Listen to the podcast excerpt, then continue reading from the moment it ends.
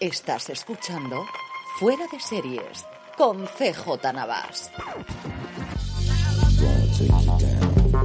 Bienvenidos a Streaming, el programa diario de Fuera de Series en el que un servidor, CJ Navas, te traen las principales noticias, trailers, estrenos y muchas cosas más del mundo de la televisión.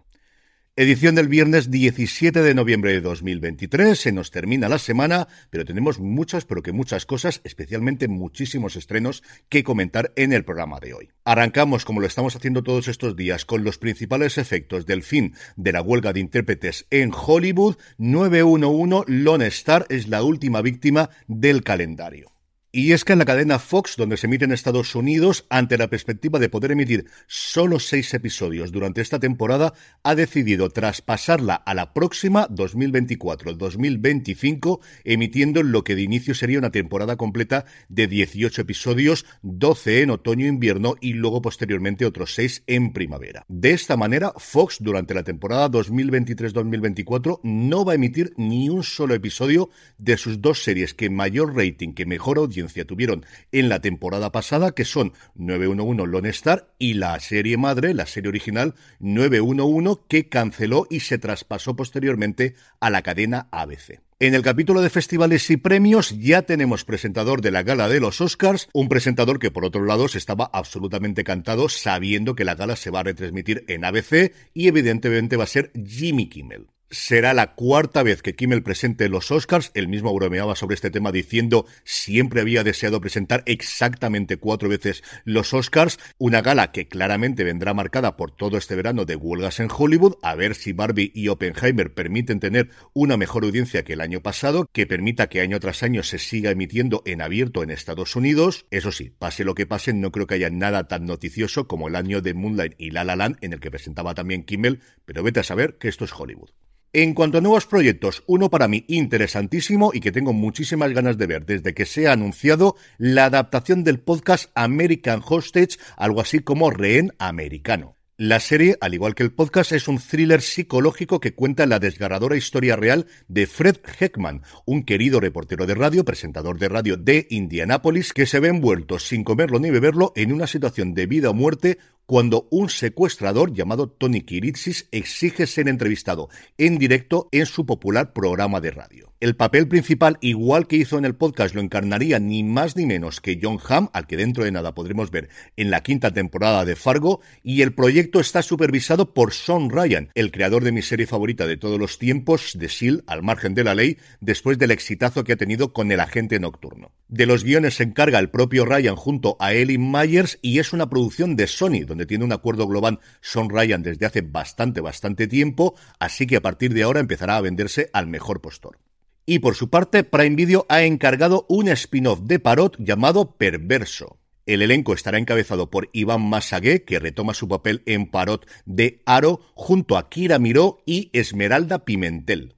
La serie se centrará en la historia de Aro, un refinado y maquiavélico aristócrata que cumple condena por violación y asesinato y que es amenazado de muerte por un secuestrador que actúa contra la élite empresarial. Aprovechando esa conexión, Aro negocia beneficios penitenciarios a cambio de colaborar en la investigación de los secuestros, pero en realidad prepara su venganza contra la jueza, el personaje de Kira Miró, que lo encarceló. La serie tendrá ocho episodios de 45 minutos, ya ha iniciado sus grabaciones en Madrid, bajo la dirección de Gustavo Ron y Federico Unterman. Los showrunners son Alonso Laporta y Gustavo Ron, que han escrito los episodios junto a J.M. Ruiz Córdoba, Leire Albina Rate, Luis Gamboa, Mariana Palos y Raúl Barranco. En el apartado de cancelaciones, renovaciones y resurrecciones, Netflix se ha cargado de un plumazo cinco series. Dos de ellas son de imagen real, entre ellas El Glamour, una serie que originalmente se desarrolló para CW y que el Gigante Rojo recuperó posteriormente, y quizás la más llamativa de todas es Sombra y Hueso, de la que se ha encargado no solo la serie madre, sino también el spin-off que estaban preparando. Además de estas dos series, también han cancelado después de sus primeras temporadas Agente Elvis, Fazar y Capitán Fall, las tres series animadas. Y junto a estas cancelaciones de Netflix, Paramount Plus ha decidido unirse a la fiesta y ha anunciado que SEAL Team concluirá con su séptima temporada. Recordad que la serie ya tuvo una cancelación previa en CBS después de cinco temporadas, se trasladó a Paramount Plus que le dio una sexta, originalmente una película que parece que finalmente también va a ser cancelada y la séptima temporada que está actualmente en producción, no se conoce el número de episodios, parece que serán diez, igual que en la sexta será la última de la serie de David Boranas, que sí, Boreanaz se pronuncia así en inglés, Boranas. Y la única alegría del día nos la da Max, que ha renovado por una quinta temporada esa absoluta locura animada llamada Harley Quinn. Es una serie que, por los pocos números que conocemos, le funciona extraordinariamente bien a la plataforma, que tiene muy buenas críticas en Estados Unidos, que además tiene el atractivo de tener a Cali Cuoco, con la que yo creo que Warner se quiere llevar bastante bien por lo que pueda pasar en un futuro. Y recordad que no es lo único que vamos a ver de Harley Quinn en el 2024, porque su spin-off, Kite Man Hell también nos tiene que llegar el año que viene. Y en cuanto a fechas de estreno, Sky Showtime ha anunciado que The Cures se va a mantener el título original en España, no se va a llamar La Maldición, la serie protagonizada por Emma Stone, Nathan Fielder y Benny Safdie, que se estrenaba este pasado fin de semana en Estados Unidos en Paramount Plus, bueno, en Estados Unidos y allí donde está disponible Paramount Plus, se podrá ver en España a partir del viernes 5 de enero, eso sí, con una forma de emisión bastante curiosa, y es que el 5 de enero van a emitir los cinco primeros episodios y los otros cinco que conforman la temporada, no sabemos si primera o simplemente la temporada de The Cures, los emitirán también todos juntos el 16 de febrero. La serie ha sido co-creada y coescrita por Benny Safdie junto a Nathan Fielder, tiene el humor característico de Nathan Fielder que hemos podido ver en Nathan for You y también en los ensayos, se ha hablado mucho muchísimo de ella en los medios americanos durante el fin de semana y el arranque de esta semana, tanto del humor como de lo estupendísima que está Emma Stone en ella, no es una serie para todo el mundo, pero sí es una serie que para los fans de ese tipo de humor os puede encantar por lo que he leído y escuchado hasta ahora. Y por último, Prime Video ha anunciado que el próximo 2 de febrero es cuando por fin podremos ver en la plataforma de Amazon la adaptación de Señor y Señora Smith que ha creado Donald Glover. Si recordáis, la serie inicialmente iba a ser coescrita por Glover junto a Phoebe Waller-Bridge, además la iban a interpretar los dos, finalmente no fue así, Phoebe Waller-Bridge salió del proyecto, de los guiones se encargaron Glover y su colaboradora habitual Francesca Sloan, con la que trabajó en Atlanta, Sloan también por cierto había trabajado previamente en Fargo, y en el papel de la señora Smith tendremos a Maya Erskine. En esta nueva versión, que parece que Amazon en España va a llamar Mr. and Mrs. Smith y no señor y señora Smith, dos solitarios desconocidos consiguen trabajo en una misteriosa agencia de espías que les ofrece una gloriosa vida de espionaje, riquezas, viajes por el mundo y una lujosa casa en Manhattan. ¿Cuál es el truco? Nuevas identidades en un matrimonio concertado como Mr. John Smith y Mrs. Jane Smith. Ahora que están casados, John y Jane deben llevar a cabo una misión de alto riesgo cada semana a la vez que se enfrentan a un nuevo hito en su relación. Esta complicada mentira se complica aún más cuando empiezan a tener sentimientos reales el uno por el otro. ¿Qué es más arriesgado, el espionaje o el matrimonio?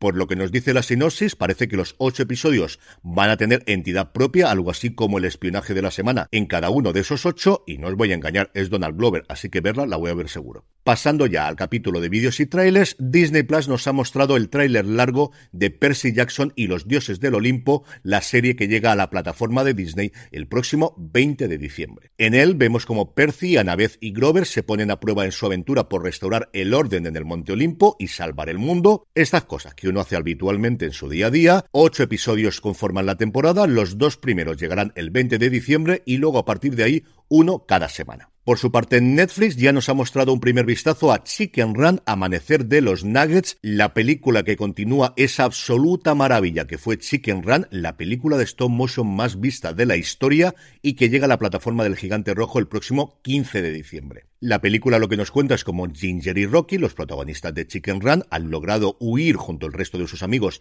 a una isla alejado de los humanos que les perseguían en la primera película. Tienen una polluela que, como ocurre con todas las hijas, sean polluelas o sean humanas, hay un momento que quiere explorar el mundo y rebelarse contra los padres y tiene la mala suerte de caer en las garras de una empresa que se dedica a engordar gallinas para hacer nuggets. El tráiler de verdad que es una absoluta delicia, es divertidísimo, está tan tan bien hecho. La combinación del stop motion con algunas imágenes reales me parece sencillamente genial, igual que me pareció la película original en su momento. Y lo último que os comento hoy no es un tráiler, sino un vídeo, y es que Alma, el Sindicato de Guionistas de España, ha colgado en su canal de YouTube la nueva jornada de guionistas en serie que se celebró el pasado día 15. La jornada constaba de dos mesas redondas, la primera de ellas alrededor de Cuéntame cómo pasó, en el que intervenían guionistas de la ficción de televisión española como Eduardo Ladrón de Guevara, Jacobo Delgado, que ha sido el coordinador de guion de la última temporada, Sonia Sánchez e Ignacio del Moral, y lo moderaba Manu Dios, que empezó como actor, era uno de los amigos Carlitos en las primeras temporadas de la ficción y que posteriormente dio su paso a la mesa de guionistas y al que yo tuve el placer de poder conocer en persona en la pasada edición de Series Nostrum cuando dimos el premio legado a Cuéntame cómo pasó. Es una charla que venía precedida de las declaraciones bastante polémicas de María Galeana que echaba al pie de los caballos a los guionistas de Cuéntame cómo pasó y lejos de dejar el tema hablan abiertamente sobre él y sobre el comportamiento de algunos de los actores en las lecturas previas de guion y el peso que tenían a la hora de decidir las tramas o al menos de presionar porque las tramas fuesen por un sitio o por otro. Es cierto que no nombran a María Galeana con nombre y apellidos, pero está clarísimo que se refieren a ella. Hablan también sobre el inicio de la serie, sobre la última temporada. En general, una hora absolutamente maravillosa en general, una hora absolutamente maravillosa, sobre todo si sois fans de Cuéntame cómo pasó y también os gusta el mundo de la industria porque algo se está cociendo entre los guionistas en España. Veremos cómo evoluciona la cosa en el 2024. No fue, por cierto, la única conferencia porque luego hubo otra llamada Guionista y Protagonista en el que intervenían Sara Antuña y Carlos de Pando junto a Silvia Alonso, showrunners y actriz respectivamente de Sin Huellas y Olaza Arroyo y Gracia Olayo, creadora y actriz respectivamente de Supernormal fue moderada en esta ocasión por Cristina Pons en un intento de hablar de esa relación de la creación audiovisual y la interpretación para respetar y transmitir la esencia de la historia que se quiere contar. En cuanto a los estrenos, hoy viernes 17 tenemos ni más ni menos que seis. Filming, fuera de su día tradicional de estreno, que es el martes, nos trae Single Out, una serie LGTBI Plus australiana creada por Lia Galea sobre un joven que sale del armario para descubrir que una vez fuera ya no es posible volver a meterse en él. Netflix por su parte nos trae la segunda temporada de Sagrada Familia, la serie de Manolo Caro con Naya Ninri, haciendo de esa madre que hará absolutamente todo lo necesario para proteger a su familia, Ojitos de Huevo, acompañado por su mejor amigo, un aspirante invidente a humorista en México, se lanza a hacer realidad su gran sueño sin importar qué o a quién intente llevárselos por delante. Y quizás su gran estreno de hoy es Scott Pilgrim. Da el salto, la adaptación animada del cómic y también la película de culto, en el que ha intervenido activamente en los guiones. Su creador original, en el que repiten poniendo las voces la totalidad de los intérpretes que hicieron esa versión en carne y hueso, que no tuvo gran éxito en taquilla, pero que con el paso del tiempo se ha convertido en una gran obra de culto, una serie de la que en esta semana en Premier, nuestro repaso semanal a los principales estrenos, que esta semana ha sido tremendamente complicado, habla largo y entendido Juan Francisco Bellón, que es muy fan de los cómics, de la película y también del videojuego. También en Premiere hablamos de Monarch, el legado de los monstruos, la serie de Apple TV Plus, que cuenta con el principal atractivo de Godzilla y sus amigos, todos los titanes de la película, los efectos especiales son sencillamente espectaculares, y luego el papel que interpretan Kurt y Wyatt Russell, padre e hijo, que interpretan a la misma persona en diferentes momentos temporales. Por un lado, en la década de los años 50, cuando se funda Monarch, y por otro lado en la época actual después del evento en San Francisco que vimos en las películas. Y el último gran estreno de hoy es Condena, la segunda temporada de esta serie antológica británica que llega a Movistar Plus protagonizada ni más ni menos que por Tamara Lawrence, Bella Ramsey y Jodie Whittaker. Las tres interpretan a unas nuevas reclusas que ingresan en el mismo día en un centro penitenciario, compartiendo celda y viéndose obligadas a afrontar juntas su nueva realidad en un terreno hostil y desconocido. Pero, a pesar de la constante sensación de amenaza y de la violencia que se respira en los pasillos, las tres se hacen fuertes en su mutuo entendimiento y descubren lazos de conexión que no esperaban. El sábado descansamos y el domingo 19 tenemos dos estrenos. El tradicional de A3 Player, que es Camilo Superstar, una de las series que desde que se anunció más ganas tenía que ver, la historia de cómo Camilo VI, en el apogeo de su éxito como cantante melódico, viaja a Londres, conoce el musical Jesucristo Superstar y se empeña en los últimos momentos del franquismo en traerlo a España, pagando toda la producción, en torno a 10 millones de pesetas de la época, de su propio bolsillo. No os puedo contar nada a día de hoy por temas de embargo, pero lo haré sin duda la semana que viene en Premier. Y junto a ello tenemos un estreno en Sky Showtime que es Fellow Travelers, que se estrenó recientemente en Paramount Plus y por fin llega a nuestro país. Una serie creada por Rodney Sawyer, basada en la novela de Thomas Malone. Una historia de amor mezclada con thriller político que narra el volátil romance entre dos hombres muy distintos. Matt Bomer interpreta a un carismático político, Hawkins Fuller, que conoce a Tim Laughlin, el personaje de Jonathan Bailey, un joven extremadamente idealista.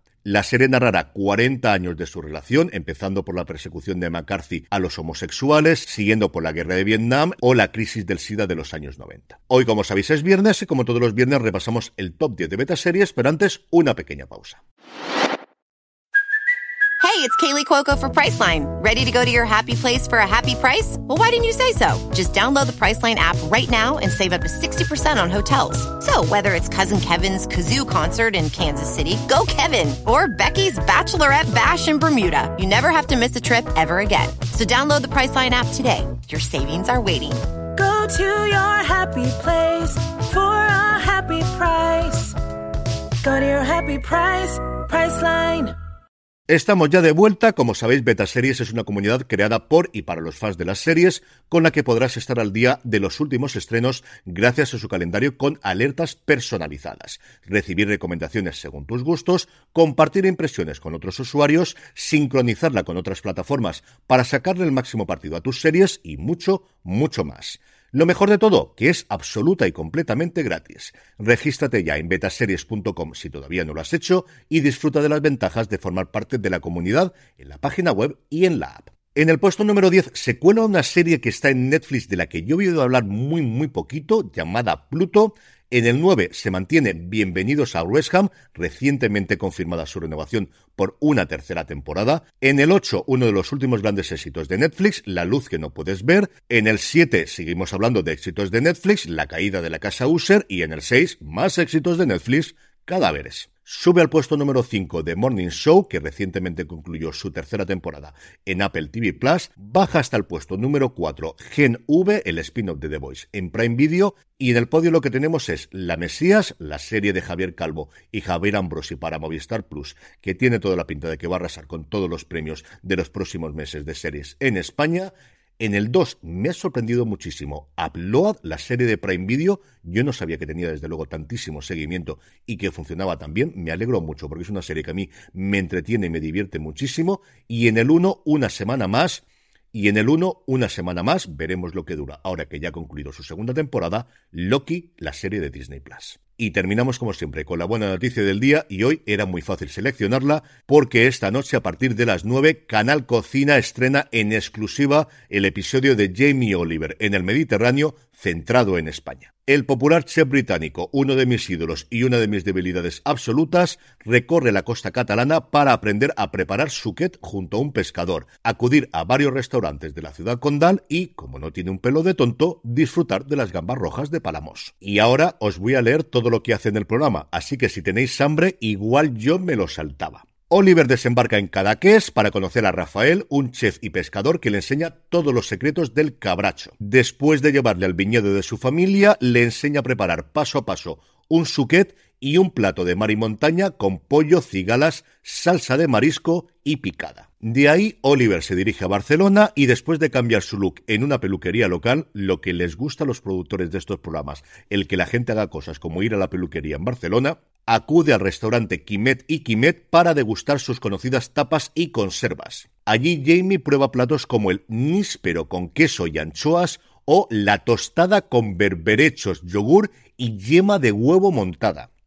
Para poner en práctica todo lo experimentado, prepara una oda al cerdo y las verduras en conserva y además se atreve a realizar su propia versión del alioli. De ahí se va a Palamos a comer gamba roja, absolutamente nada que objetar por mi parte, lo hace junto a Xavi, un pescador especializado en su captura, que le explica por qué tienen ese tono, ese sabor tan característico y qué métodos están utilizando para mantener para mantener de forma sostenible su pesca, visitan la lonja de Palamos y vuelven al barco para reunirse con Tony, un amigo de Xavi, y cocinar un delicioso arroz con gambas cuyo secreto reside en un sofrito de cebolla preparado durante 10 horas a fuego lento.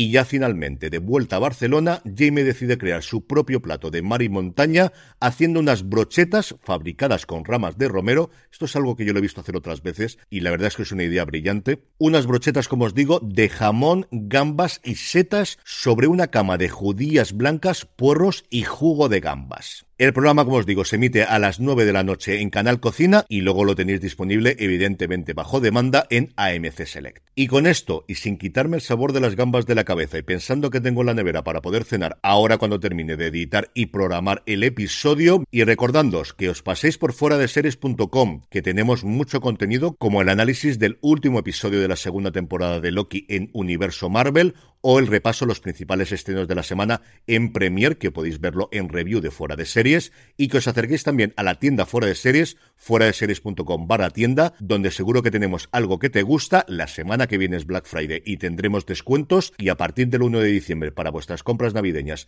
muchas novedades. Me despido hasta la semana que viene. Eso sí, el domingo como siempre tendremos el fuera de series con Jorge, con Don Carlos y con un servidor. Gracias como siempre por escucharme, que tengáis muy buen fin de semana y recordad, tened muchísimo cuidado y fuera.